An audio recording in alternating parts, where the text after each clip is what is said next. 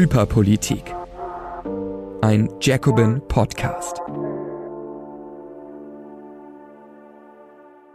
Hallo und herzlich willkommen zu einer neuen Folge von Hyperpolitik, dem Politik-Podcast bei Jacobin. Mein Name ist Ines Schwertner und ich spreche jede Woche über hochpolitisierte Zeiten ohne politische Folgen. Darum geht's bei Hyperpolitik. Und diese Woche gab es ein, ähm, ja, eine, ein Feiertag, eine Feier zur äh, 33 Jahre Tag der deutschen Einheit. Darum geht es heute. Und äh, das hat diese Woche eben viele beschäftigt. Deswegen ist das heute das Thema der Folge. Ich beginne aber wie immer mit der Rubrik Hypermedial. Eine kurze Meldung oder ein kurzes äh, Stück, das so durch die Medien geflogen ist, das ganz viele Reaktionen hervorgerufen hat und das aber sehr bezeichnet ist für hyperpolitische Zeiten. Und zwar ist mir ganz oft entgegengesprudelt äh, ein Interview mit Angela Merkel, das ähm, jetzt gar nicht so wahnsinnig beeindruckend war, aber es ist natürlich insofern immer besonders, weil Angela Merkel jetzt nicht mehr so viel auftritt. Und dann ist jeder Auftritt von ihr, ähm, ja, kriegt dann erstmal viel Aufmerksamkeit. Und in diesem Interview hat sie sich äh, nochmal auch in Bezug auf 2015, äh, als sie gesagt hat, wir schaffen das noch einmal positiv dazu geäußert oder sagen wir einfach normal menschlich dazu geäußert, dass äh, Geflüchtete ins Land kommen und dass sie äh, gut behandelt werden sollen und dass wir dafür die Grundlagen schaffen sollen. Daraufhin passierte etwas, was ähm, eigentlich immer wieder passiert, was man bei Merkel immer wieder beobachten konnte, dass auch die letzten Linksliberalen auf den Zug aufspringen und sagen, oh, mit Merkel war alles besser. Das war alles so toll, die ist wenigstens noch ähm, aufrichtig, mit ihr war alles gut und so weiter. Und das ist eine, eine Krux, die gab es schon während der Merkel-Jahre, dass man dachte, okay, ähm, ja, irgendwie, es gibt da so einen ganz großen äh, Stillstand hier in, äh, im Land, aber immerhin, Merkel ist nicht Trump oder Merkel ist nicht Bolsonaro oder Merkel ist nicht Erdogan. Also man hat es so verglichen mit äh, irgendwie so autoritären Gesichtern und dachte sich dann so toll, wir haben mit Merkel ein wahnsinniges Glück.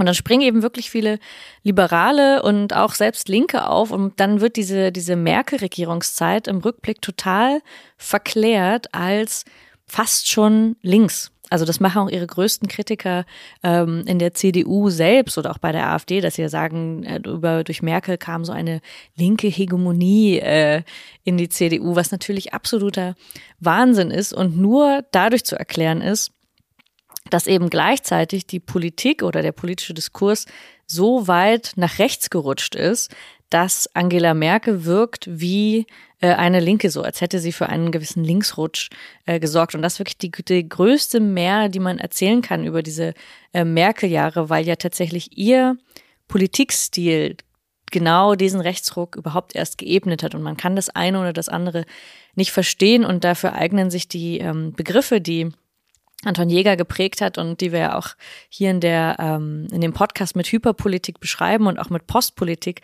kann man an dem Punkt sehr sehr gut beschreiben, denn die Postpolitik von Angela Merkel, also sie war wirklich die äh, die symptomatischste Figur eigentlich für diesen Regierungsstil, also technokratisch, fast schon ähm, postideologisch oder so, so als wäre das so unideologisch und ganz neutrale Form des Regierens nach rationalen Entscheidungen, abwägend, aber nur ein kleiner Kreis im Bundeskanzlerinamt trägt die Entscheidungen. Ähm, das war also ihr Politikstil. Und äh, also wirklich Postpolitik äh, par excellence. Es gibt eigentlich, es gab keine Politisierung da drin, sondern es gab nur, ähm, wenn man so will, wirklich ja diese diese Teflon-Fun-Politik. Ähm, die jetzt auch Olaf Scholz weiter weiterträgt. Und das, diese Postpolitik sorgt aber dafür, weil sie so tut, als wäre sie unideologisch. Sie ist es aber, also ist eine der ideologischsten Formen der Politik, weil sie natürlich trotzdem politische Entscheidungen trifft im Sinne äh, der Herrschenden und auch im Sinne des Kapitals. Das heißt, die ähm, Jahre des Stillstands und auch der, der fehlenden Investitionen, die ganze Daseinsvorsorge, die jetzt, äh, wenn die, wenn die Schulen jetzt marode sind, das hat ja alles mit dieser ähm, Zeit auch unter Merkel zu tun. Und man verklärt das eben total, weil man sich nicht mehr so ganz dran erinnert und denkt, na ja, zumindest war es nicht so hoch politisiert und so nach rechts gedriftet wie jetzt vielleicht unter, unter Friedrich Merz oder mit Markus Söder oder Aiwanger und so weiter. Und das verklärt aber total ihre Regierungszeit. Und auch Linke sollten wirklich, müssten wirklich aufpassen. Also selbst wenn man sagt, okay, sie hat einen menschlichen Anstand, ja, das ist wirklich ähm, das absolute Minimum, das man vielleicht überhaupt von demokratischen Parteien erwarten sollte, dass sie so etwas sagt. Ähm, verursacht aber, dass wir in der Analyse überhaupt nicht mehr die Schärfe dafür bekommen, dass die Postpolitik eigentlich erst den Weg bereitet für jetzt die Hyperpolitik und auch in dieser jetzt sehr politisierten Phase von Hyperpolitik, die eher äh, nach rechts driftet oder die eine leichte Asymmetrie schon mal aufweist und dies Rechten einfacher macht, an die äh, Macht zu kommen.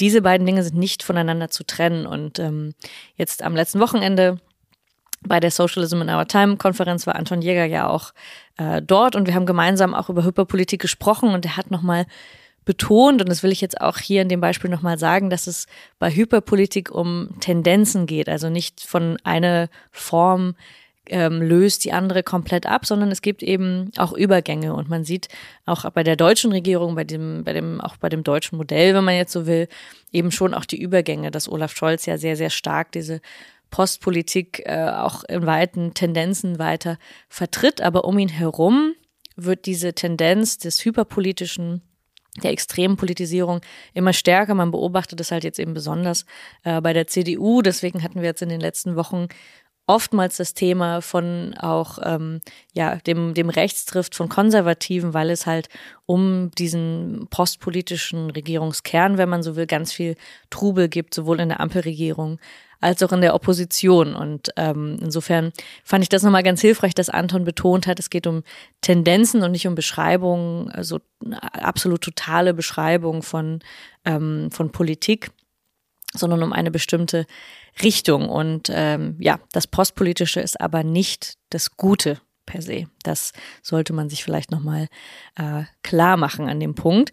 Aber wo wir schon bei dem, äh, bei dem Buch oder bei der Buchvorstellung sind, die wirklich äh, sehr, sehr schön war, die Vorstellung mit Anton, die werden wir dann auch bald veröffentlichen. Jetzt ist das Buch erscheint diese Woche endlich. Es ist erschienen oder es erscheint bei, bei Surkamp. Es ist dieses kleine Büchlein. Ich habe es in der letzten Woche schon hochgehalten. Wir haben äh, sehr angeregt dazu gesprochen. Und ihr könnt es auch exklusiv im äh, Shop bei uns bei Jacobin bestellen unter www.jacobin.de slash Hyperpolitik. Da könnt ihr es bekommen und unterstützt damit unsere Arbeit, nicht nur der äh, Zeitschrift, sondern auch dieses Podcasts. Und ähm, ja, wie immer, wenn euch das äh, gefallen hat, was ich hier erzähle, oder wenn euch überhaupt auch Hyperpolitik gefällt, dann, dann liked gerne die Folge oder kommentiert, weil jeder Kommentar und jede Interaktion, ihr kennt das Spiel, ähm, hilft. Und wenn ihr interessiert seid, dann lest in jedem Fall das Buch, weil mir hat nicht nur das Gespräch mit Anton, sondern jetzt auch nochmal das Buch eine gewisse Klarheit gegeben, die ja nicht schlecht ist, wenn man einen ganzen Podcast äh, nach diesem Konzept auch benennt. Insofern, ähm, ja, war das äh, sehr, sehr gewinnbringend. Kommen wir zum Wochenthema. Ähm, Ihr habt vielleicht gemerkt, dass äh, wir einen äh, Feiertag hatten, also auch einen Brückentag. Das heißt, manche hatten ein langes Wochenende, einige mussten vielleicht arbeiten, aber es hat uns die Zeit gegeben, nochmal darüber nachzudenken, was bedeutet eigentlich die sogenannte Einheit.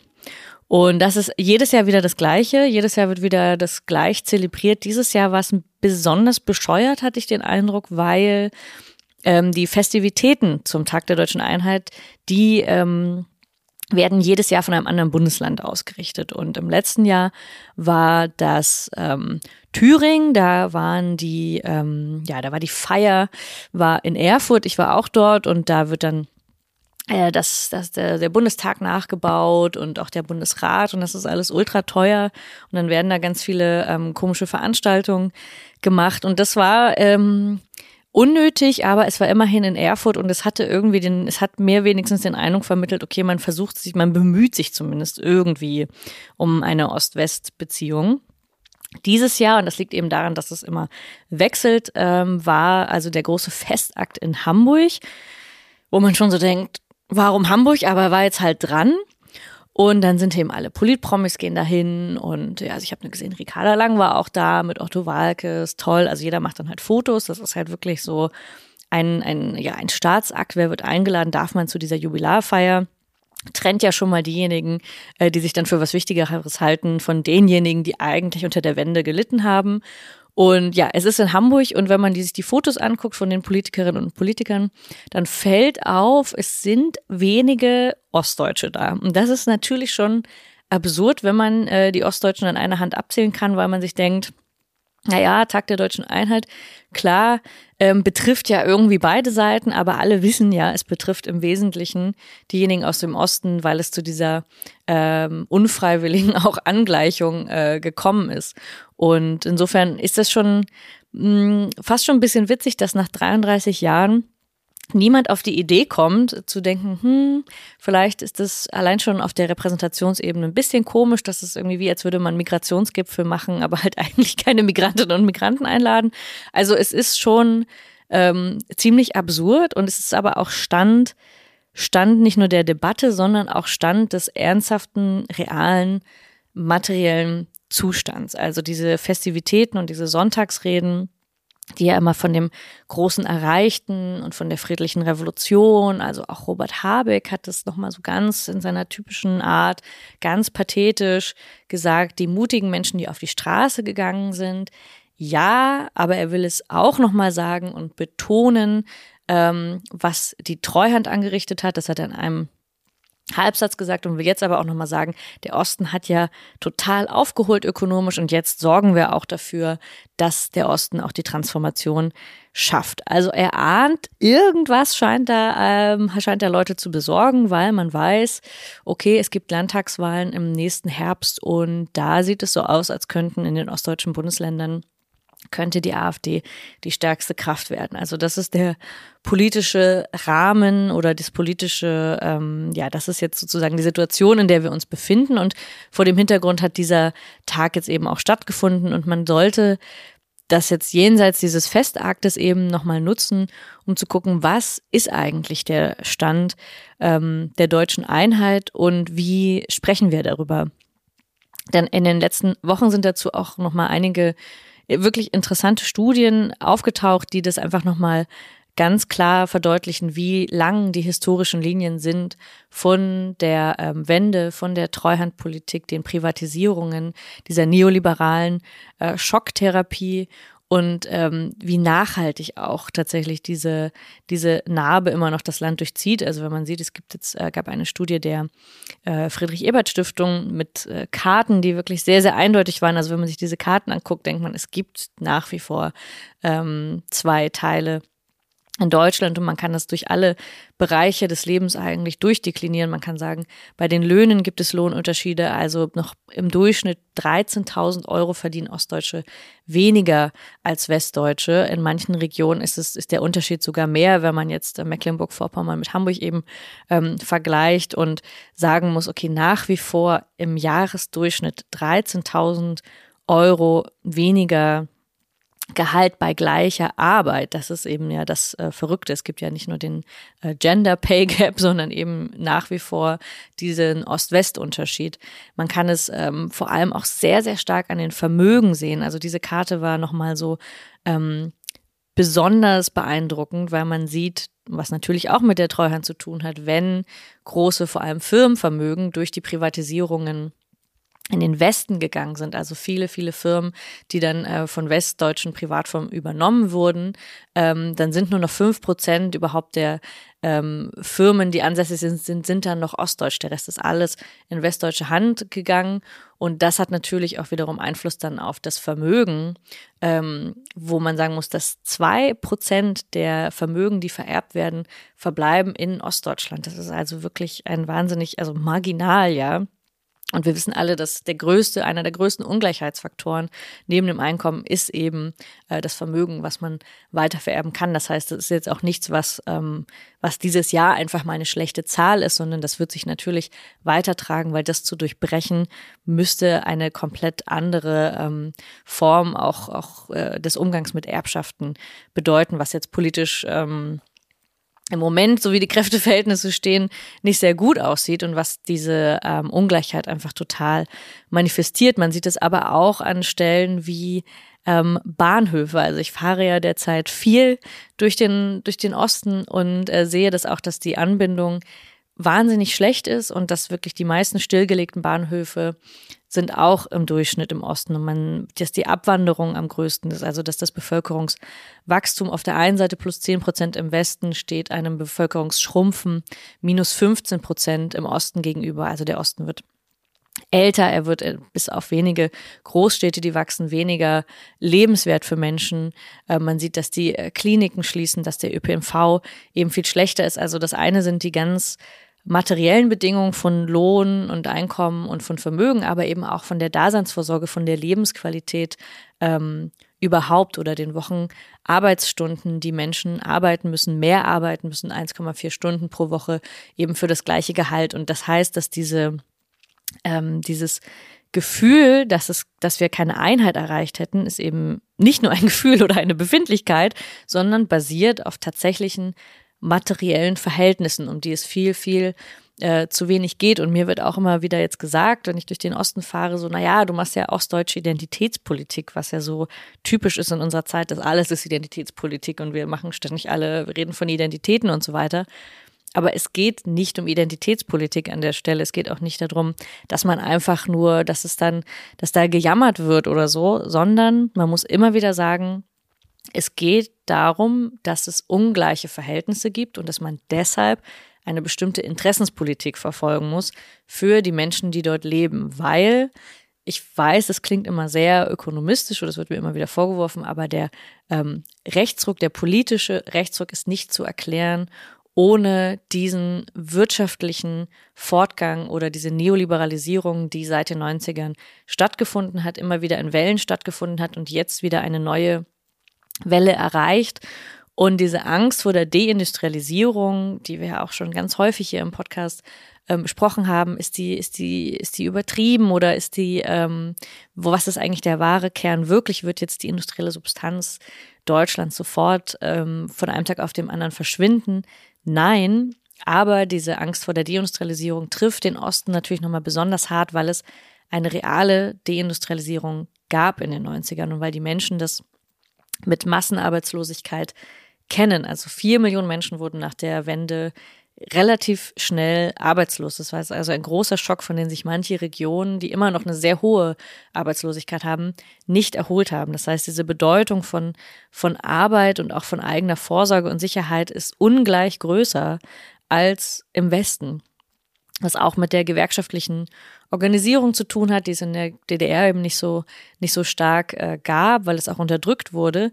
Aber das bedeutet eben, dass es nochmal einen wesentlich äh, schlechteren Stand gibt, auch der Selbstorganisierung und ähm, dass man also so aus diesem aus diesem Loch, aus diesem Tief jetzt nicht einfach rauskommt. Also man müsste jetzt selbst, wenn man krass gegensteuerte, würde es wahrscheinlich noch 50 Jahre dauern, bis die Einheit tatsächlich erreicht wäre. Und insofern ist eben auch allein schon der der Begriff ähm, fehlgeleitet und halt diese, diese Feierlichkeiten, die es gibt, übertünchen diese realen materiellen Verhältnisse und vor allem auch die politischen Folgen, die das hat. Und eine äh, besondere Information, die ich auch, äh, die wir alle vorher nicht kannten, weil sie jetzt erst rausgekommen ist, wo man merkt, dass es auch noch Jahre später ähm, braucht, das aufzuarbeiten, war ähm, eine ähm, Recherche oder eine Veröffentlichung von Frag den Staat, die ähm, einen Bericht des Bundesrechnungshofes jetzt veröffentlicht haben, der ähm, 28 Jahre lang geheim gehalten wurde und den eigentlich Frontal 21 hätte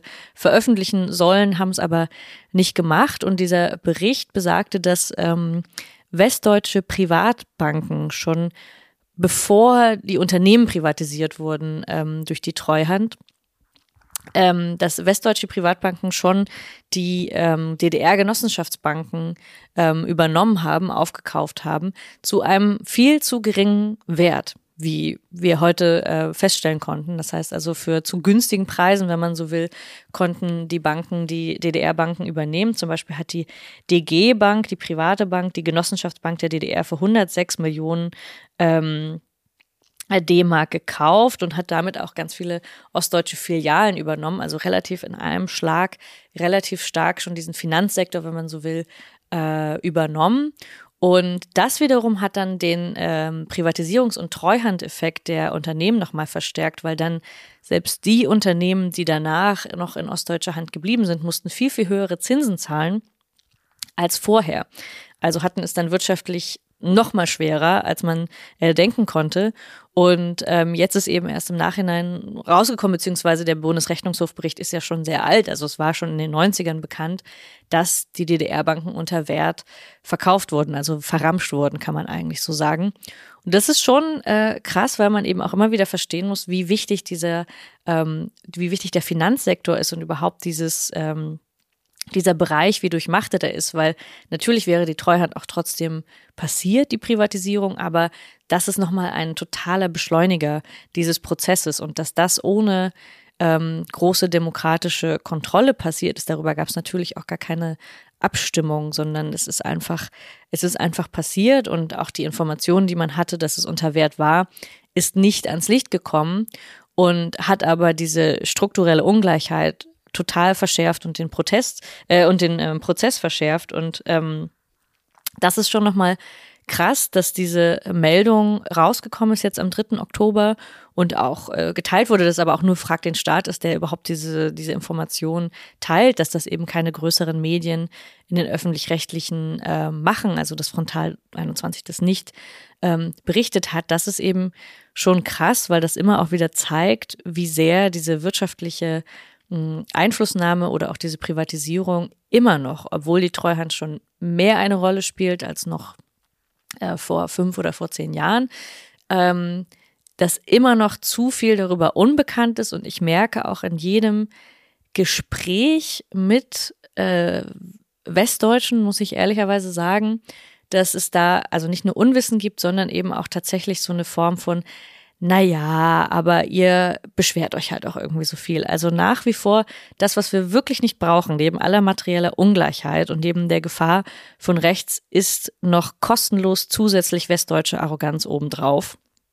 Also bitte auch an alle linksliberalen äh, Herzen, die euch, ihr euch um die Demokratie sorgt im Osten, nehmt vielleicht die materielle Ungleichheit ernst und wir müssen einfach, wenn wir über ein politisches Programm dagegen sprechen, ähm, Lukas Scholle und ich haben das in einem Artikel bei Jacobin einmal so genannt, Wohlfahrtsstaat, äh, Antifa heißt Wohlfahrtsstaat, also vielleicht ist Antifaschismus die, das beste Rezept gegen Faschismus ist eigentlich ein funktionierender Wohlfahrtsstaat und das klingt äh, simpel, ist aber so. Denn ich glaube wirklich, dass nur ein, ein Wohlfahrtsstaat, der diese Unsicherheiten überwindet, und das sind einfach tiefe Unsicherheiten, die sich jetzt seit Jahrzehnten eingegraben haben. Nur ein Wohlfahrtsstaat, der das überwindet, kann überhaupt erstmal die Möglichkeiten schaffen für ähm, nicht nur irgendwie ein, ein demokratisches Gleichgewicht oder so, darum geht's ja nicht, sondern überhaupt erst die Möglichkeiten auch schaffen für eine andere und solidarischere, vielleicht sogar sozialistische Gesellschaft. Also wenn wir uns das vorstellen wollen, ähm, dann kommen wir nicht, äh, kommen wir nicht an diesem Weg vorbei. Und ähm, bei der Konferenz bei Jacobin war auch Christa Luft, die letzte Wirtschaftsministerin ähm, der DDR, auch zu Gast, die immer wieder ähm, ja, beeindruckend ist als, als, als Frau, als Ministerin, als Intellektuelle, die das in, klar, in der Klarheit auch so ausspricht, was man auch immer wieder sagen muss bei dieser Einheitsgeschichte. Ein anderer Weg wäre historisch möglich gewesen. Das heißt, das war jetzt kein äh, Schicksal oder keine Notwendigkeit, sich an dieses kapitalistische System auf die Art und Weise anzugleichen. Das gab, ähm, es gibt wie immer andere Möglichkeiten, aber sie wurden umkämpft und sie waren umkämpft eine Zeit lang. Es gab eben auch viele Proteste und es gab auch Reformvorschläge, ähm, aber sie sind in Vergessenheit geraten, weil wir nur noch diese kapitalistische Realität kennen. Und wir müssen aber als, als Linke und auch diejenigen, die sich vielleicht als Sozialistinnen und Sozialisten verstehen, ähm, müssten an die Ideen anknüpfen, die es auch schon gab für eine alternative ähm, Wirtschaftsordnung, die sowohl planwirtschaftliche als auch marktwirtschaftliche Elemente ähm, in sich verein, eingenommen hat, weil klar ist, dass man auch nicht einfach wieder komplett zurück kann zu dem davor, weil es auch gescheitert ist, an inneren Widersprüchen selbst, Widersprüchen selbst gescheitert ist. Und das ist die ganze Tragik, die wir jetzt auch erleben und in dieser Position ähm, stecken, dass wir das Gefühl haben, es gibt ähm, keine Alternativen dazu, aber es gab sie schon immer, es gibt sie ähm, auch heute noch und das muss man in dieser ganzen Klarheit sagen. Und man darf eben nicht reinfallen in dieses große demokratische äh, Fest, was eigentlich wirklich nur so die, die oberste Schicht ist dessen und es hilft äh, nicht den Politikerinnen und Politikern zuzuhören, ähm, die da in Hamburg waren, sondern es hilft wirklich mit ganz normalen Leuten zu sprechen, die die Wende erlebt haben und was ihre jetzt Erwerbsbiografien in den letzten 30 Jahren ist, dann erfährt man viel, viel mehr darüber, was man eigentlich politisch dagegen tun könnte. Und um noch ein positives Beispiel zu sagen, weil das ja am Ende der Sendung immer so äh, jetzt äh, eingefordert wurde und ich kann nur noch mal von dem ähm, Gespräch am Wochenende zitieren, weil das auch so äh, auch so erfrischend war, darüber noch mal mit einem anderen Gesprächspartner zu sprechen. Und ähm, Anton hatte kein ähm, kein Smartphone bei sich liegen, sondern wirklich nur so ein altes äh, Nokia. Also eine gute Möglichkeit aus dem Kreis von Hyperpolitik auszubrechen, ist tatsächlich nicht auf Twitter oder X oder so zu schauen. Uns kam auch die Idee, vielleicht sollte man einfach Twitter verbieten. Natürlich ähm, ist das wahrscheinlich nicht möglich. Also auch die Idee, äh, Twitter oder X, äh, ich weigere mich eigentlich, diese Änderung an, anzunehmen, aber äh, X äh, zu verbieten und zu verstaatlichen, das wird wahrscheinlich nicht möglich sein. Aber der Witz ist, es schafft sich jetzt ja selber quasi ab, weil es so scheiße geworden ist ähm, und so weit rechts gerückt ist, so viele Trolle hat, so viele Bots da sind, dass es auch wirklich langsam langweilig geworden ist, dass auch von allein manchmal greifen ja die Marktmechanismen dann doch, ähm, dass es sich von allein abschafft, weil es so scheiße geworden ist. Wir wissen jetzt nicht, ob es ganz geht und ob alle ähm, auf eine andere Plattform wechseln und ob die wesentlich besser ist, weiß ich jetzt auch noch nicht. Aber jedenfalls ähm, ist es so, dass man sich diesem auch immer wieder entziehen kann, bewusst entziehen kann. Das ist ja auch eine gute Nachricht, nicht nur, dass ähm, wir zwar gleichzeitig diese Plattform ja irgendwie auch brauchen, wir brauchen sie hier auch, um unser Zeug zu verbreiten, ähm, aber dass man auch immer wieder sich diesem hyperpolitischen äh, Rausch und dieser Hyperpolitisierung auch entziehen kann. Und das Schönste, was ich äh, bei der Konferenz äh, gehört habe, das ist jetzt äh, Gruß an den ähm, Genossen, der das, der mir das einfach zugerufen hat, irgendwann abends. Ähm, der mir gesagt hat, und das hat mich wirklich äh, froh und glücklich gemacht, auch wenn ich zurückhaltend reagiert habe, der sagte, ja, ähm, ich wollte dir nur sagen, ich bin aus dieser Hyperpolitik rausgekommen, weil ich den Podcast gehört habe und mich jetzt politisch engagiere. Und das fand ich wirklich sehr, sehr schön. Und ich hoffe, dass es auch anderen so geht, weil dann ist diese Arbeit nicht umsonst und dann heißt es auch, das klingt ein bisschen paradox, aber wenn man den Podcast hört, kommt man eventuell aus diesem hyperpolitischen Strudel auch ein bisschen raus. Und das fand ich irgendwie eine schöne Wendung. Das hat mich sehr gefreut an dem Wochenende, diese Rückmeldung ganz in echt ähm, zu hören. Und Antons Vorschlag war auch, macht linke Politik, macht kein Plenum, macht kein Treffen mehr in einem Zoom. Ich weiß, dass es wegen, war wegen der Pandemie alles schwierig, aber macht reale Treffen, trefft richtige Menschen, sprecht mit ihnen. Ähm, nehmt das ernst, nehmt einander ernst. Das äh, sollten wir in jedem Fall tun, weil diese, diese Hyperpolitisierung kann man nicht über diese technischen Plattformen, die es gibt, die sowieso schon Distanzen schafft, die nicht zu unseren Gunsten sind, ehrlicherweise, ähm, da gibt es eine starke Asymmetrie kann man nicht überwinden, sondern nur im direkten Gespräch. Insofern, ähm, ja, geht raus und sprecht mit anderen Leuten und dann kommt ihr vielleicht auch aus der Hyperpolitik raus. In diesem Sinne wünsche ich euch eine, eine gute Woche und wie gesagt, wenn euch die Folge gefallen hat, dann teilt sie gerne und kommentiert sie und wir sehen uns in der nächsten Woche wieder. Das war Hyperpolitik. Wenn du Ines unterstützen willst, abonniere das Magazin über den Link jacobin.de slash Hyperpolitik. Vielen Dank.